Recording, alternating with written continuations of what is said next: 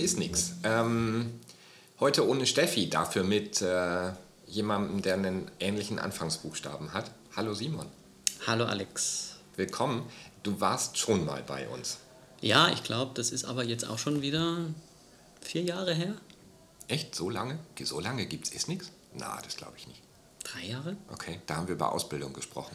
Also vor allem mhm. über, da war ich glaube ich gerade frisch ausgewandert. Ja. Und äh, da ging es irgendwie um den Vergleich Ausbildung Logopädie, Dysphagiologie in Deutschland, Österreich, was ist hier besser, was ist äh, auf der anderen Seite schlechter. Und ich kann mich an das Ergebnis nicht mehr erinnern, aber wir müssen die Diskussion nicht nochmal führen. Aber ich glaube, wir müssen uns unterhalten über, was ist gut, was ist schlecht. Sehr gern, freut mich. Ich bin froh, dass ich da sein darf wieder. Cool, ja, sehr gerne. Also es ist immer eine Freude, dich dabei zu haben, weil ähm, es, es, tut sich ja auch ein bisschen was, oder? Hast ja, es tut sich immer was. Bald oder? einen vernünftigen Titel? Äh, das dauert noch ein bisschen. Das ist unterwegs. Aber, ähm, aber es sind spannende Dinge unterwegs. Ja, das stimmt. Okay. Zum Beispiel?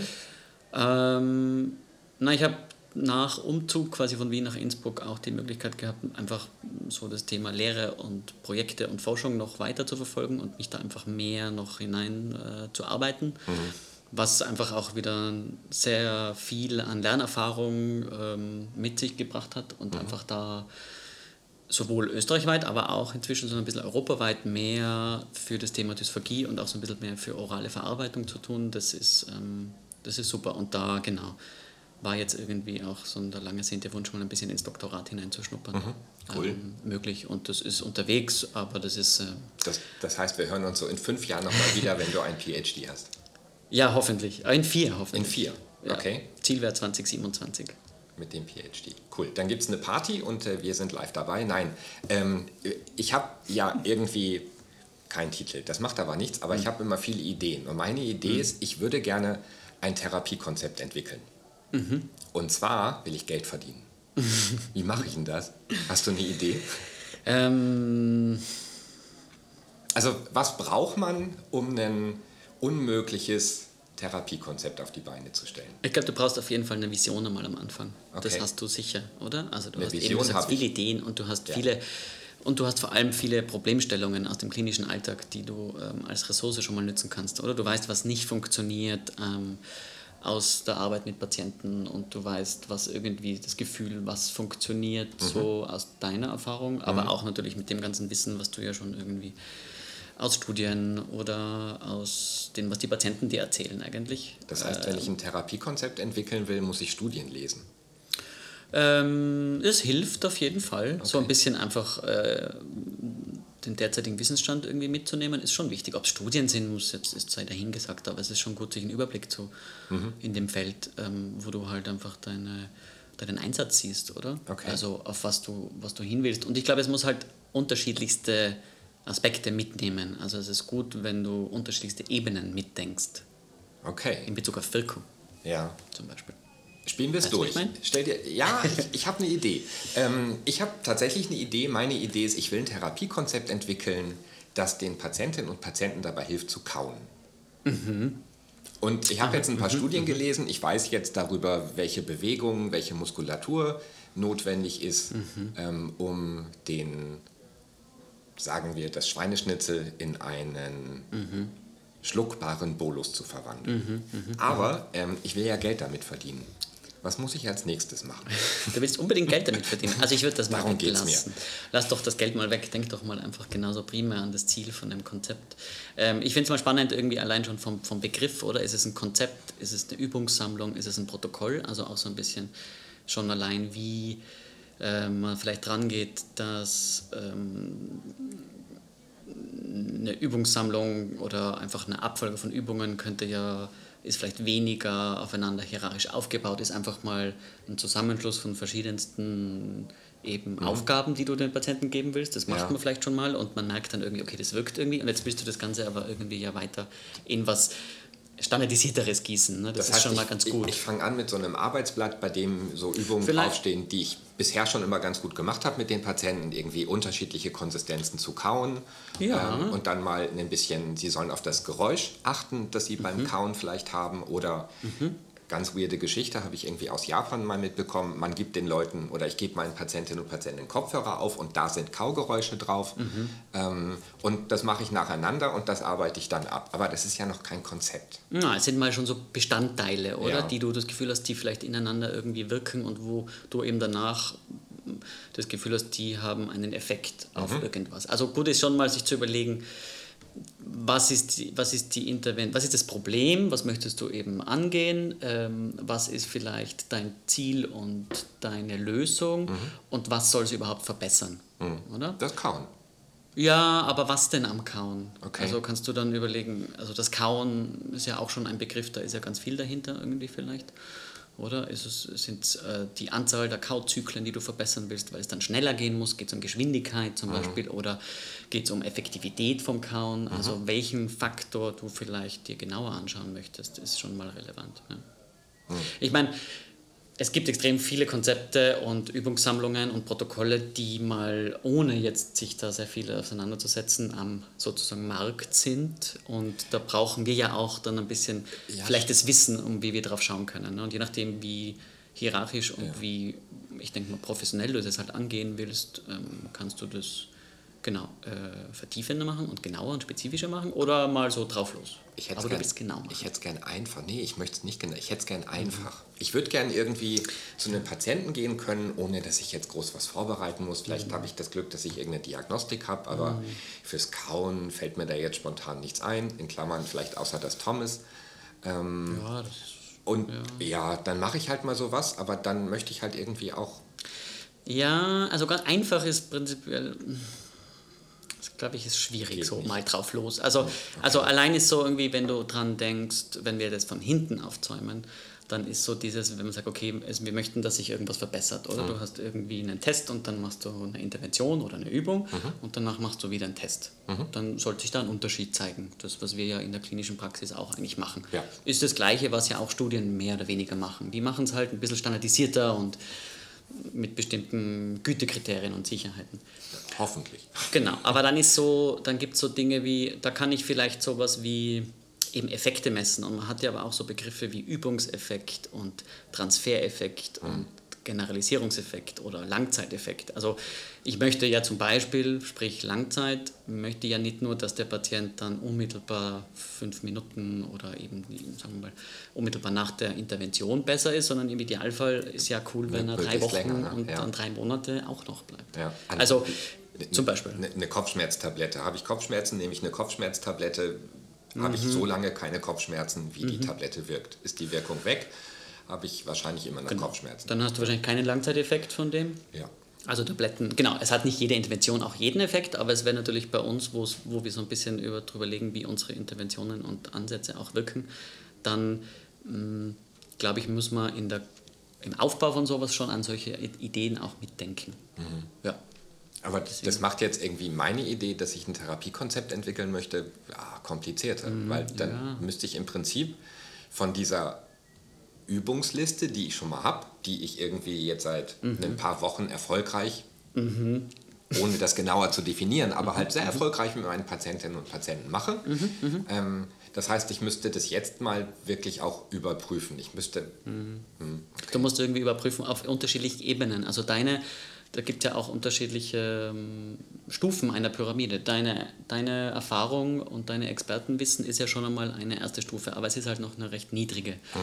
Und da ist natürlich toll, langfristig diese Stufen auch hinaufzuklettern. Es würde jetzt auch nicht Sinn machen, wenn du sofort eben auf der obersten Stufe hinaufspringst, weil das mhm. ist einfach ein zu großer Sprung. Also das schaffst du äh, körperlich vielleicht nicht. hey. äh, ja. Aber auch halt organisatorisch, ja. formell, vom Wissen, äh, alles, was da dahinter steckt.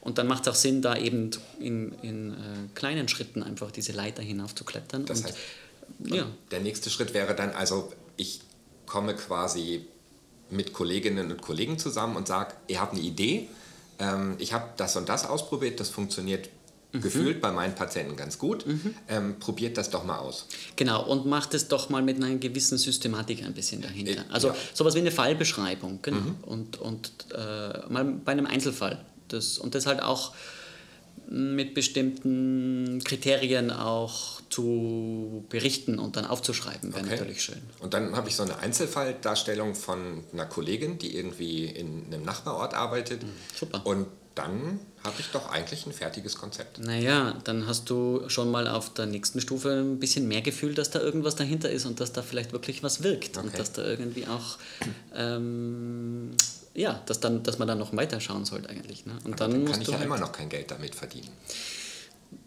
Hm, naja, in unserer logopädischen Welt wahrscheinlich schon. das, das ging schon. Okay. Also, ja. Äh, ich glaube, man kann alle Konzepte und alle Übungssammlungen, die es gibt, da, gibt, da sind überall Dinge drin, die wahrscheinlich wirken, aber ähm, wir wollen uns ja einfach auch als Feld entwickeln und mhm. da geht es natürlich auch ein bisschen hin, einfach Schritte weiter. Was, was wäre denn nach dem Kollegenkreis so die nächste größere Stufe? Ähm, was, glaube ich, dazu oder parallel ganz, ganz wichtig ist, ist einfach auch das äh, schon zu verwurzeln in, in bestimmten Annahmen zu Mechanismen, warum man glaubt, dass das auch wirkt. Also was steckt denn da dahinter? Ähm, warum glaube ich, dass diese Abfolge von Übungen denn auch funktionieren kann? Ist es äh, auf Mechanismen vom motorischen Lernen, die da drin stecken? Sind es Mechanismen von der Neuroplastizität? Sind es ähm, Regelkreise von Sensorik und Motorik oder Sensibilität und Motorik, die da mhm. drin stecken. Ähm, ist dein Feedback eventuell das, was das so essentiell macht? Ähm, okay. Ist es die Art oder das Ausmaß der Übungen oder auch der, vielleicht wenn du sagst, du arbeitest da mit unterschiedlichen Konsistenzen, dass die Konsistenzen einen Einfluss haben. Das sind ja schon ganz, ganz viele Faktoren, die, die wahrscheinlich irgendwo mhm. da schon mal drinstecken und ähm, die es auch nicht von Anfang an, die man nicht von Anfang an so kontrollieren okay. kann, aber das braucht schon, du, du musst dir schon auch in der Literatur ein bisschen anschauen, ob das jetzt Studien sind oder halt auch andere, musst du dir schon ein bisschen anschauen, wie, wie kannst du denn erklären, warum das überhaupt wirkt? Was sind die Mechanismen da drinnen? Also ab da ist es Arbeit für mich. Ja. Ah. Aber du bist ja nicht alleine, oder? Ja, noch schon. Also außer den Kolleginnen, die ich schon mal vorgestellt habe. Ja, hol dir ein Team, immer gut. Okay. Bis jetzt kostet das alles ganz schön viel Geld. Oder, ja, Geld, Zeit oder mal vor allem, oder? Zumindest Energie. Ja, ja ob das glaub, jetzt finanzielle Energie oder Zeitenergie mm. ist. Das, ich glaube, dass das für uns auch in der Praxis, ähm, dass da ja eine große Ressource ist, dass da viele Ideen oder aus den Problemen und Schwierigkeiten viele Ideen entstehen und Visionen mhm. und Ansätze und dass das ja dann dieser schöne Kreis wäre, wenn man, und das passiert ja auch äh, von der Praxis wieder in, mit einer Forschungsgruppe zusammenarbeitet, mhm. die dann vielleicht denen so dieser ganz unmittelbare Praxisbezug fehlt, aber die dadurch wieder geerdet werden und die aber ganz viele Probleme aus der Praxis bekommen und die sich dann das vielleicht genau wieder anschauen und das wie so ein ja. Kreislauf ist. Ne? Das soll ja irgendwie Praxisforschung befruchten und wieder umgekehrt. Aber die sich halt mit ihrem Job, also in dem Falle dann im Bereich der Forschung auskennen, ja. so wie ich mich jetzt quasi in meinem Bereich der Therapie auskenne mhm, ähm, mhm. und die mir dann quasi auch an der richtigen Stelle sagen können, das ist keine so gute Idee oder das funktioniert ja. nicht oder das ist kein Beweis oder mh, hm, sieht hübsch aus, ist aber vom Design her nun ja. Ja, reicht vielleicht halt noch nicht. Aber eben, das ist ja auch Entwicklung. Das ist ja auch das, was passiert international oder was auch äh, in unterschiedlichsten Gruppen passiert. Das, die fangen ja auch nie ganz an der obersten Stufe an, sondern mhm. auch die klettern irgendwie die Leiter hinauf. Und okay. das ist ja das Schöne. Genau, ja. Mhm. Aber also, ich komme nochmal, ich will ja Geld verdienen. Und alles das, was jetzt irgendwie, das klingt für mich alles total logisch. Ich habe irgendwie eine Idee und ich will das verkaufen, ich will Bücher schreiben, nee, Bücher geschrieben bekommen, die ich dann verkaufe. Ähm, die müssen auch nicht besonders lang sein, aber ähm, das. Ja, ich glaube, dass. Worauf also, muss ich denn verzichten?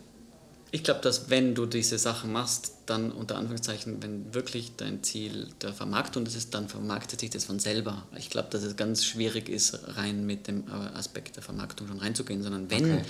wenn die Basis und die Verwurzelung und wenn das da ist und wenn das auf wirklich tollem Fundament aufgebaut ist, mhm. und das sieht man ja auch bei vielen Konzepten oder ja. bei Ansätzen oder bei Interventionen, ja. Ja. dann funktioniert es auch. Ne? Okay. Wenn du diesen Weg so, glaube ich, quer reinsteigst, weil eben unmittelbares Ziel oder mittelfristiges Ziel da jetzt äh, Geld zu verdienen, dann wird halt, dann kommst du irgendwann trotzdem wieder zurück auf diese Sache. Also okay. ähm, äh, ja.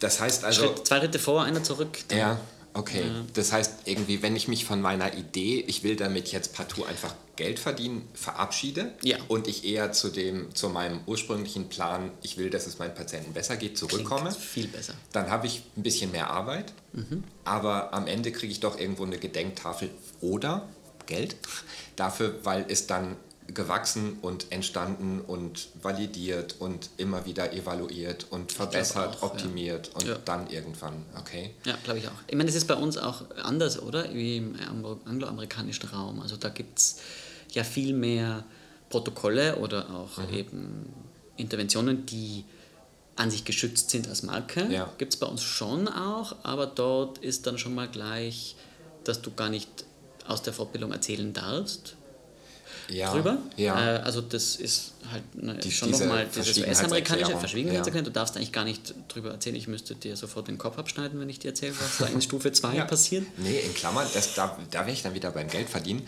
Damit kann man halt auch Geld verdienen. Aber wobei ich glaube, dass das mhm. bei den Amerikanern etwas aus, eher aus der Geschichte herauskommt. Die haben halt keine, wenig andere Möglichkeiten, ähm, irgendwas zu schützen gegen illegale Verwendung im Sinne von, da wird halt auch einfach viel geklaut, ähm, beziehungsweise ja.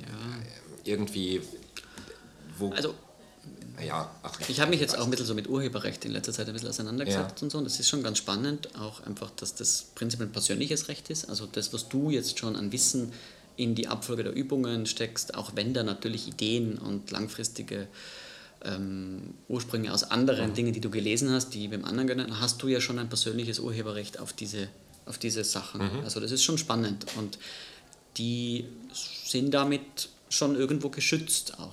Mhm. Du kannst dann auch natürlich da schon Verwendungsrechte weitergeben, mhm. ohne dass du jetzt da an Kommerzialisierung denkst. Mhm. Ähm, aber man sieht schon auch, dass auch viele, dass diese Welt oder zwischen ähm, Forschung und Klinik und Industrie, dass die ja in anderen Bereichen eine ganz normale Beziehung haben. Bei uns ist es, entwickelt sich es, glaube ich, auch. Und dass es ja auch ganz viele Forscher gibt, die eben diesen eigentlich diesen klassischen Weg gegangen sind und mhm. dann mhm. vielleicht ein Spin-off gegründet haben, weil sie aus ihrer Forschung raus ein Produkt ja. entwickelt haben, was sie dann natürlich auch verkaufen wollen. Ne? Äh, ja, klar. Also natürlich irgendwo, da stecken ja auch jahrzehntelange ja. Arbeiten drin. Ja. Das ist schon auch ein Riesenthema. Ne? Das, das, das, sieht man bei Fagenix zum Beispiel. Ich meine, wir bei ISMIX sind uns ja eh nicht so schade, auch mal irgendwelche Begriffe zu nennen, aber Fagenix mhm. zum Beispiel ähm, es gab eine Idee, mhm. ähm, es gab ewig viele Versuche, das zu bestätigen, zu widerlegen, auszuprobieren, zu optimieren, zu mhm. verändern und am mhm. Ende ist da eine Firma draus geworden, ähm, die genau. halt auch irgendwann das Ziel hat, Geld zu verdienen. Ja, die, eine Firma muss per se schon mal einfach, äh, hat einfach auch Unternehmensziele, die muss es einfach auch einhalten. Ähm, und das sind einfach, finde ich, extrem spannende Welten, mhm. wo man immer aber auch eben kritisch bleiben muss und man muss halt einfach auch wissen und einfach aufpassen. Aber ich glaube trotzdem, dass dieser Transfer von Wissen halt super spannend ist. Einfach mhm. auch einmal zu wissen, okay, wie, wie könnte denn so ein Weg überhaupt ausschauen? Mhm. Auch, ne?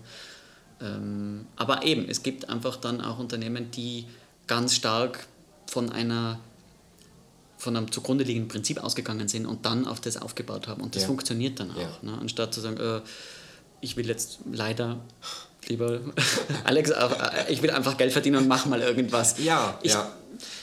Mein Verkaufen kann man alles, oder? Das ist ja. wissen wir ja. ja. Also, also aber ich finde, das ist nicht unser Anspruch, oder? Mhm. Wenn sich was verkauft, weil es wirkt, dann ist es toll. Ja? Mhm. Und da muss man aber auch kritisch bleiben. Also allein schon in dieser Herangehensweise, man muss einfach auch damit konfrontiert werden, dass die Sachen nicht so wirken, wie man will. Oder ja, glaubt, dass ja, sie wirken. Ne? Genau. Du hast ja einen riesen Bias drin. Ja, Überraschung, ja, genau. ja, ja, genau. Ähm, und ja, damit sind wir dann quasi aber nochmal kurz bei diesem Punkt, ähm, wenn, wenn ich diese Stufe gehe und sage, jetzt möchte ich halt quasi diese große Gruppe der Forschung mit reinholen, aber mhm. ich möchte das Ganze schon auch ein bisschen kontrollieren können. Habe ich denn als, als, Urheber oder als als Ideengeber oder als mhm. jemand, der ja damit als Sponsor sagen wir Sponsor oder als Erfinder, als, als ich halt, der damit ja am Ende vielleicht doch Geld verdienen möchte. Habe ich denn Möglichkeiten, ähm, in der Forschung dafür zu sorgen, dass meine Annahme bestätigt wird? Naja, ich meine, ähm, also ethischen Prinzipien, oder wenn man da anschaut, dann und auch formalen, ein bisschen formal bist du prinzipiell als Sponsor, das gibt es ja auch bei klinischen Studien, wer ist der Sponsor? Ja. Der hat ja nie die Datenhoheit. Also das ist schon eigentlich ganz klar geregelt, dass Okay. Sponsoren nie die Datenhoheit haben sollten. Ähm, der Begriff des Sponsors ist schon im ersten Moment so zu verstehen, wie wir ihn jetzt vielleicht ähm, unmittelbar verstehen, aber er hat schon auch noch in diesem Kontext von klinischen Studien, hat Sponsor schon nochmal auch andere äh, Konnotationen eben und, und Okay. Aufgaben. Ja. Äh, rein wegen dem solltest du dich da mal sowieso prinzipiell raushalten. Ähm, Aber dann in der verliere ich die Praxis. Kontrolle. Genau. Naja, du, du verlierst die Kontrolle, das würde ich gar nicht sagen, sondern du kontrollierst ja auch, ähm, indem du diese Aspekte auslagerst und indem du quasi die Forschungseinheiten damit kontrollierst, Ja. wer das mal, welche Qualität du da an den Tag legst, damit die das evaluieren. Aber natürlich auf die auf das Studiendesign und auf die gesamte Gestaltung, äh, darauf solltest du auch keinen Einfluss haben. Ne? Kann dir im letzten Sinne nur nützen.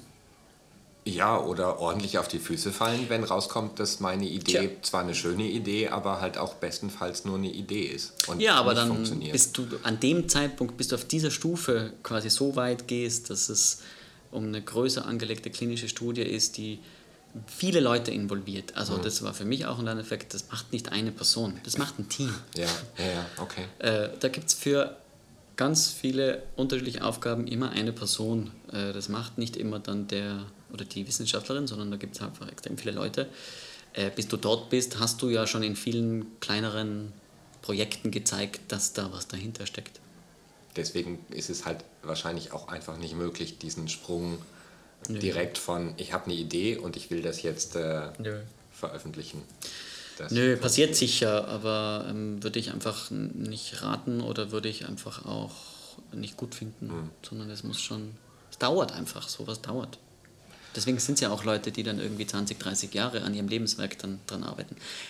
Wo sie sich ja auch nicht vermiesen lassen wollen, dann durch irgendwelche. Ja, genau. Stell, Logopäden, stell, dir die vor, daherkommen. stell dir vor, ich habe jetzt seit vor irgendwas- 20 Jahren diese Idee gehabt und bin diesen ganzen Weg gegangen und nach 20 Okay. Jahren sagt mir dann jemand, äh, Ja. ja. aber wenn man ehrlich Bitter. ist, es funktioniert eigentlich nicht. Dann sitze ich da.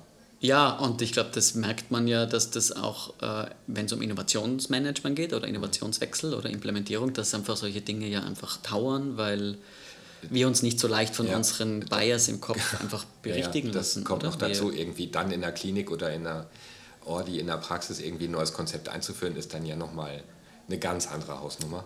Thema Eindickungsmittel, oder? Großes Thema. Wissen wir auch immer noch nicht. Also es ist auch da unterwegs. Ja. Ne? Aber Ja. es gibt halt in viele Richtungen Evidenzen, oder? Es gibt in viele Richtungen Erfahrungen und Expertisen. Ja. Ähm, Wobei, wenn, wenn, also wenn ich das so beobachte bei, bei Studien und bei den Artikeln, die so erscheinen, und ja, ein kleines bisschen auch im, im Social-Media-Bereich, dann verdicken sich eher die Hinweise darauf, dass man sehr vorsichtig sein muss, Eindickungsmittel zu verwenden und dass man natürlich, dass es seinen äh, berechtigten Existenzgrund hat, aber dass man sich wirklich sehr genau überlegen muss, was will ich eigentlich erreichen und erreiche Mhm. ich das auch wirklich mit dem. Das ist nicht so dieses One fits it all. Das Mhm. Na, funktioniert total. eben nicht. Ja, genau. Und ich glaube, dass, also das eine ist, finde ich, aus der Praxis, dieses zu verzichten und sich wirklich dann auf dem, was wir wissen, in dem Bereich dann mal bei Patienten zu trauen und sagen, nein, Mhm. ist, finde ich, schon mal, glaube ich, nach wie vor so dieser Schritt, okay, aber wie, wie dann oder was dann? Ja, also, ja. Weil, weil wir haben es in unseren Köpfen ja drinnen, das ist halt einfach überlernt komplett und übergeneralisiert, dass wir Mhm. das machen. Ähm, und dann wirklich zu, okay, wenn ich das jetzt mal wirklich versuche wegzulassen, wie, wie tue ich dann? Was ist Mhm. dann mein erster Ansatz? Finde ich schon auch, äh, hat so an die eigene klinische Identität einen ganz spannenden Aspekt, weil ich muss dann einfach auch mich in dem Moment einfach ändern, woanders hin. Genau, man darf ja, flexibel sein. Du musst halt flexibel sein, neben dem, was du eh schon alles bist im Alltag. Ähm, das war das eine. Und das andere ist, ähm, habe ich vergessen. Okay. da gibt es ja auch was, was da hilft. Ergotherapie zum Beispiel. Ja, ja, ja, ja. ja. Also, Kognitives Training meinst du? Ja, das machen die. Ja Wenn- das wenn hilft grad- auch wirklich. Ja, Ja. tatsächlich. Oder Sport. Ah, nee, das, da weiß ich Doch, aus doch. eigener Evidenz heraus, dass Sport überhaupt gar keinen Effekt Und du hat. bist schon wieder gebiased. Lass mich überlegen. Ach, ich habe es vergessen. Ja. Ähm, Also Ja. die Idee, also ein Therapiekonzept zu entwickeln, Mhm. in Klammern vor allem zu vermarkten, Fortbildung zu geben, Bücher zu schreiben und damit reich zu werden, ohne jemals wieder Patienten zu sehen, funktioniert also nicht. Nö. Das ist schade. Ja, das wollen wir ja auch nicht, glaube ich. Ich glaube, das willst du auch nicht. Jetzt gerade wollte ich's. Ah, ja. Aber jetzt nicht mehr, weil du weißt, dass es so aufwendig ist. Gell? Ja gut, das wäre das erste Mal in seiner Geschichte, dass Isnix es geschafft hätte, irgendjemanden davon zu überzeugen, irgendwas anders zu machen. Aber ähm, ja, ich, ja, schon. Also ich glaube, ich bin jetzt erstmal überzeugt. Wobei ich das irgendwie, also wenn ich das jetzt übertrage, mir überlege, das ist so einige Therapiekonzepte, Therapieideen oder Vorschläge oder auch Empfehlungen gibt, die man immer mal wieder irgendwo liest, sieht, hört. Ähm, Vorrangig aber irgendwie so in den sozialen Medien, glaube ich. Ähm, die sind diesen Weg nicht gegangen, da bin ich mir ziemlich Ja, sicher. nö, nö, die sicher. haben diesen Sprung gemacht, ihr habt eine Idee. Ähm, Ich gieße es in ein Konzept und, Macht da- eine Marke drauf. Ja, ja ich pack glaube auch. drauf. Ja, macht, passiert, ist ja, passiert leider ja auch in jeglichen anderen Disziplinen. Kann, Ja. Geh weg vom Medizinischen, also in Ja, allem. Ne? ja. Keine Ahnung. Gibt ja, wir können ja mal irgendwas produzieren und einfach mal verkaufen. Kann man ja Yes. immer mal. Nassrasierer. Ich sag dir Nassrasierer. Ich brauche ja Nassrasierer für meinen Kopf und das ist ein, ein sehr heikles Thema. Und da gibt es auf Instagram immer wieder, mal abgesehen davon, dass sie mir mittlerweile empfehlen, mir die Haare wachsen zu lassen, weil sie mir unbedingt irgendwelche ähm, gegengraue Haare, Shampoos in Steinform verkaufen wollen. Aber manchmal sind halt auch noch Rasierer da. Ähm, was für ein Crap. Okay. Und ich fall manchmal drauf rein und kauf's mir dann. Und es kostet mich ein bisschen Überwindung, am Ende auch zu sagen, nee, das funktioniert nicht. Oder das ist sein Preis schlicht nicht Ah. wert. Oder du hast das falsche Outcome gemessen. Ach so. Also Bei einem Rasierer Haare weg ist ja ein sehr nachvollziehbar. Unmittelbar, ja, ja, ja. Unmittelbar schon, aber wenn du halt Side- Side-Effects hast, oder? Weil du hast Pickel, dann ist das halt Ja. eben genau dann halt auch die, das, der, der Nebeneffekt, der negative, also was ja auch, was man ja vermeiden will. Ne? Schon. Aber ich wollte eigentlich eben zu den Eindigungsmitteln noch ganz kurz sagen, ähm, dass das ja auch spannend ist, wenn man in der Praxis, ähm, wo wir ja eigentlich immer mit Einzelfällen arbeiten, oder? Das ist ja das, was wir eigentlich tun und auch so oft, was ihr besprecht, ist ja dieser, ähm, diese Lücke zwischen Forschung und Wissen, äh, zwischen Forschung und Klinik, dass wir ja in der Praxis auch Einzelfälle haben und dass wir ja eigentlich, wie eingangs gesagt, oft ähnliche Dinge tun. Ne? Wir messen, wir intervenieren, wir messen wieder. Und wenn ich da aber so ein bisschen auch dieses Wissen, was wie Studienfeld manchmal aufgebaut sind, kann man auch eben dann auch ein bisschen nachvollziehbarer mit einem Ziel, wie du gesagt hast, auch überlegen, was möchte ich denn am Schluss, was soll es denn überhaupt verbessern. Okay. Und dann habe ich ja wieder vielleicht schon einen positiven Effekt von dem einen, äh, von dieser Intervention. Okay. Ich werde mich nochmal wieder hinsetzen, werde noch ein bisschen an meinem Konzept arbeiten. Ja, das machen wir gemeinsam. Du musst das nicht alleine machen. Cool. Kauen ist nämlich, glaube ich, doch eine Geschichte, die zumindest nach meiner Empfindung in den logopädischen Praxen und auch in den Kliniken so ein kleines bisschen unterrepräsentiert ist.